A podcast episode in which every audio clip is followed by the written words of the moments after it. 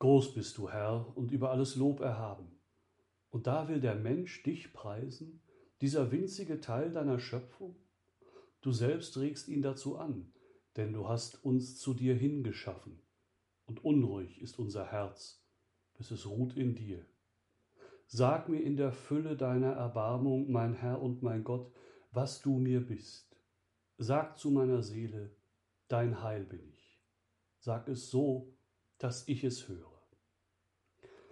Mit diesen Worten des heiligen Augustinus beginnen wir unser Gebet. Der heilige Augustinus lebte von 354 bis 430. Er kam über Umwegen zum christlichen Glauben. Er war als Jugendlicher Mitglied in einer Straßengang, so würde man heute sagen. Er hatte einen unehelichen Sohn und dennoch, er wurde zu einem der bedeutendsten Kirchenlehrer und Bischöfe nicht nur der Antike. Du, Herr, berufst die, die du willst und brauchst. Ähnliches hören wir im Evangelium von heute. In jener Zeit stieg Jesus auf einen Berg und rief die zu sich, die er erwählt hatte, und sie kamen zu ihm. Und er setzte zwölf ein, die er bei sich haben und die er dann aussenden wollte, damit sie predigten und mit seiner Vollmacht Dämonen austrieben. Die Zahl zwölf greift die Anzahl der Stämme Israels auf. Diese Auserwählten sind nun die Repräsentanten eines neuen Israel, der Kirche des Volkes Gottes. Die Erwählung zum Apostel reicht sicherlich theologisch tiefer als die Berufung zum Christ, zur Christin. Sie ist Grundlage für das Amt des Bischofs. Aber das mag uns hier und jetzt nicht weiter interessieren. Augustinus sagte ja einmal von sich, einem Bischof, also einem Nachfolger der Apostel, für euch bin ich Bischof, mit euch bin ich Christ. Die zwölf, die er einsetzte, waren Petrus, diesen Beinamen gab er dem Simon, Jakobus, der Sohn des Zebedäus, und Johannes, der Bruder des Jakobus. Ihnen gab er den Beinamen Boanerges, das heißt Donnersöhne. Dazu Andreas, Philippus, Bartholomäus, Matthäus, Thomas, Jakobus, der Sohn des Alphaeus, Thaddäus, Simon Kananäus und Judas Iskariot, der ihn dann verraten hat. Diese Namensliste macht deutlich, Gott kennt uns mit Namen, er ruft uns mit Namen. Zusammen bilden die Zwölf eine ziemlich bunte Truppe. Da sind Simon Kananäus und Judas. Sie sind Zeloten, die in einer Tradition stehen, die sich für das Gesetz ereifert, auch bereit ist, die Waffen zu erheben. Und Benedikt XVI. beschreibt darüber hinaus, über die anderen, im ersten Band seiner Jesus-Trilogie. Auf der anderen Seite des Zwölferkreises finden wir Levi Matthäus, der als Zöllner in enger Verbindung mit der herrschenden Macht arbeitete und von seinem Stand her als öffentlicher Sünder eingestuft werden musste. Die Hauptgruppe der Zwölf bilden die Fischer vom See Genezareth. Simon, den der Herr Kephas, Petrus, Fels nennen sollte, war offenbar Vorstand einer Fischereikooperative, in der er mit seinem älteren Bruder Andreas und mit Johannes und Jakobus zusammenarbeitete, die der Herr Boanerges Donnersöhne nannte. Der Herr spricht damit ihr stürmisches Temperament an, das ja auch im Johannesevangelium durchaus zu erkennen ist. Schließlich sind da zwei Männer mit griechischem Namen, Philippus und Andreas, an die sich dann auch am Palmsonntag die griechisch sprechenden Besucher des Passia-Festes wandten, um Kontakt mit Jesus zu gewinnen.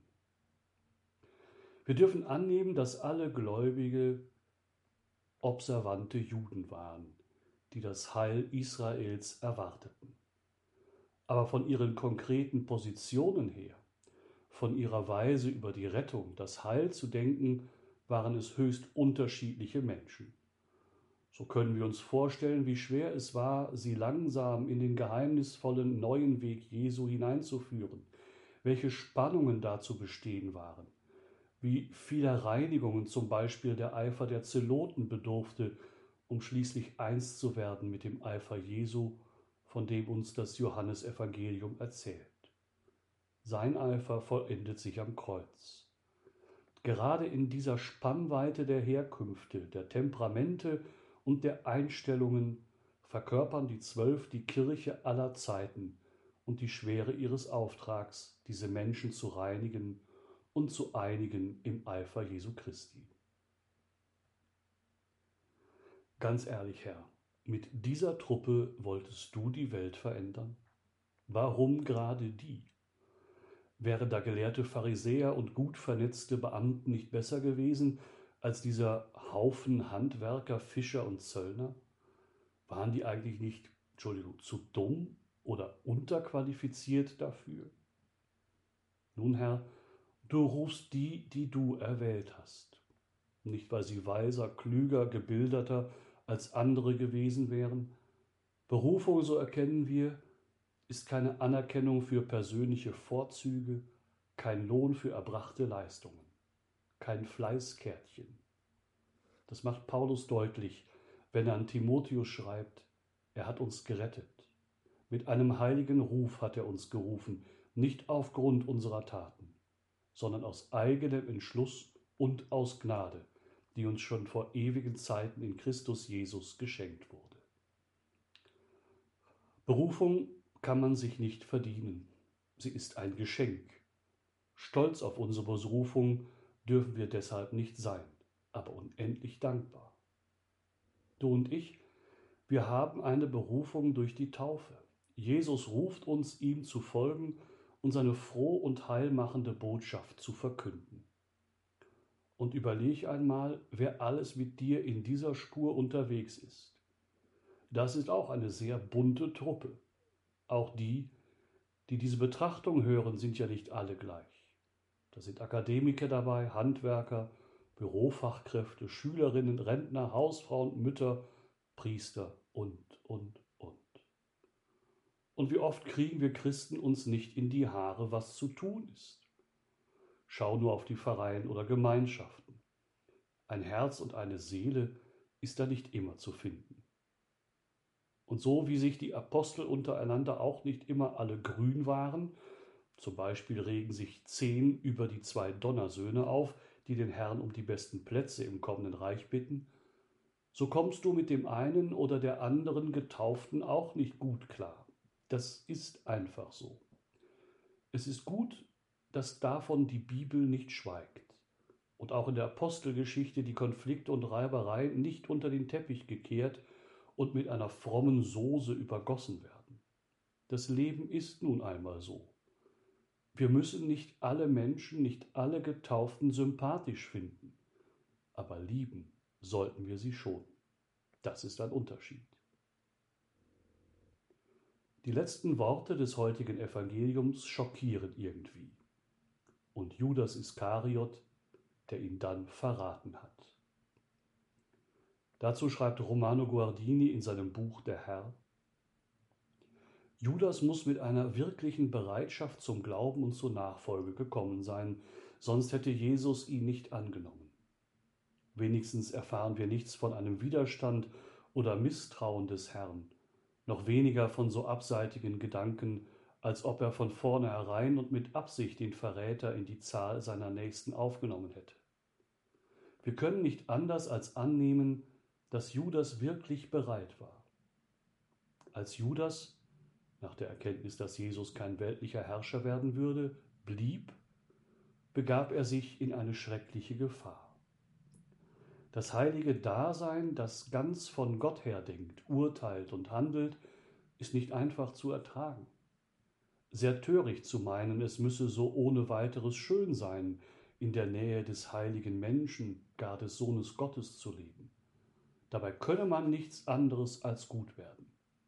Ein Teufel kann man werden. Ja, Herr, wir sind zu allem fähig, auch dich zu verleugnen wie Petrus oder dich zu verraten wie Judas. Unsere Berufung als Christ macht uns nicht zu Übermenschen. Wir tragen, wie Paulus sagt, diesen Schatz in zerbrechlichen Gefäßen. So wird deutlich, dass das Übermaß der Kraft von Gott und nicht von uns kommt. Herr, ich möchte nicht stolz sein auf meine Berufung, mich nicht besser dünken als diejenigen, die nicht glauben oder anders glauben. aber danken möchte ich dir für die Taufe, meine Berufung, dir zu folgen. Ich habe sie mir nicht verdient. Du hast sie mir geschenkt. Ich danke dir für dein Vertrauen, das du in mich setzt, dass du auf meine Mitarbeit für dein Reich baust. Lass mich immer daran denken, auch die anderen mit mir sind Menschen, mit allen Schwächen und Stärken wie ich, auch wenn ich sie manchmal nicht verstehe, mit der einen oder dem anderen deiner Jüngerschar irgendwie nicht klarkomme. Lass mich dankbar sein für deren Berufung. Erhalt uns alle in der Treue zu dir. Du hast uns gerufen. Du wirst dich um uns kümmern, wenn wir uns nicht verweigern. Wir wollen deine Frohbotschaft verkünden und verkörpern, so gut wir es eben können.